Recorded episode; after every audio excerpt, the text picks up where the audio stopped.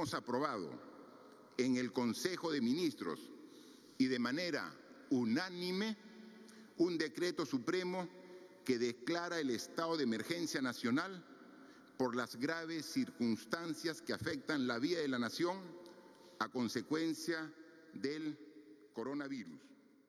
Hola, mi nombre es Sebastián Soltau, miembro del equipo laboral de Miranda y Amado, y en este capítulo especial de Laboral 24-7 Vamos a responder las tres preguntas más frecuentes de las empresas sobre las consecuencias laborales del estado de emergencia nacional declarado por el gobierno para evitar la propagación del COVID-19.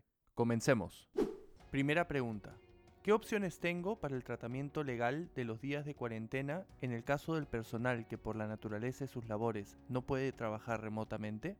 Hasta el momento de grabación de este capítulo, la única norma que se refiere a este supuesto es el artículo 20 del Decreto de Urgencia número 026-2020, referido a los trabajadores considerados en el grupo de riesgo por edad o factores clínicos, que establece que, cuando la naturaleza de las labores no sea compatible con el trabajo remoto y mientras dure la emergencia sanitaria por el COVID-19, el empleador debe otorgar una licencia con goce de haber sujeta a compensación posterior sin embargo, varias empresas se preguntan si sería legítimo otorgar vacaciones pendientes de goce o incluso adelantar vacaciones. Con cargo a lo que finalmente disponga un decreto supremo que debería estar siendo publicado en las próximas horas, el primer supuesto parece ser menos problemático que el segundo, en la medida que las normas generales sobre vacaciones establecen que, a falta de acuerdo sobre la oportunidad del descanso vacacional, decidirá el empleador en uso de su facultad directriz, mientras que el adelanto de vacaciones requiere de acuerdo entre las partes.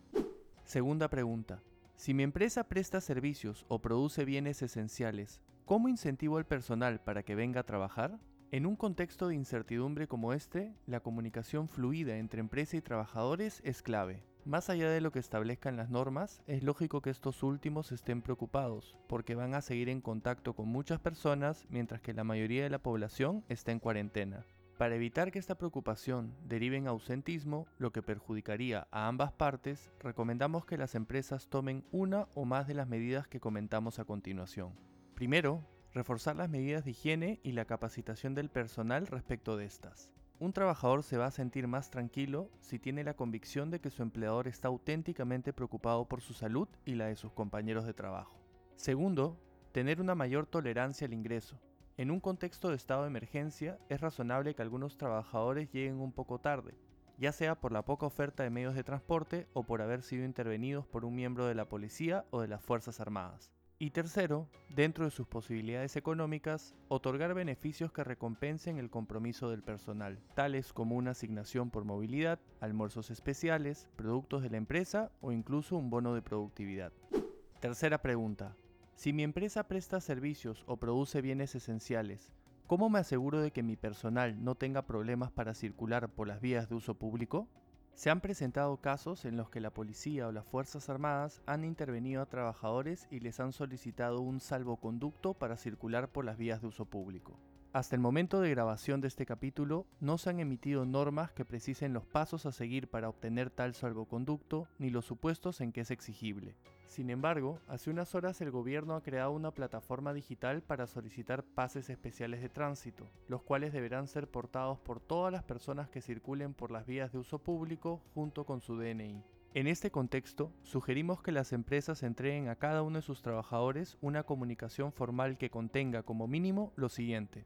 Los datos de la empresa, los datos del trabajador, el supuesto de excepción en el que encaja la actividad de la empresa y, de ser el caso, la actividad que está siendo realizada por el trabajador, por ejemplo, el transporte de productos desde un almacén hasta una tienda, y un teléfono de contacto para que, de estimar lo conveniente, el miembro de la policía o de las Fuerzas Armadas pueda verificar la veracidad de la información contenida en el documento.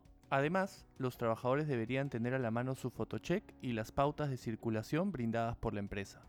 Gracias por escuchar este capítulo especial de Laboral 24/7. Si te gustó, por favor síguenos en Spotify o suscríbete en Apple Podcasts. Si tienes alguna duda con relación a las consecuencias laborales del estado de emergencia, puedes escribirnos a arealaboral.mafirma.com.pe. Finalmente, no te olvides de revisar nuestro informativo laboral y de suscribirte a nuestro WhatsApp corporativo. Hasta la próxima.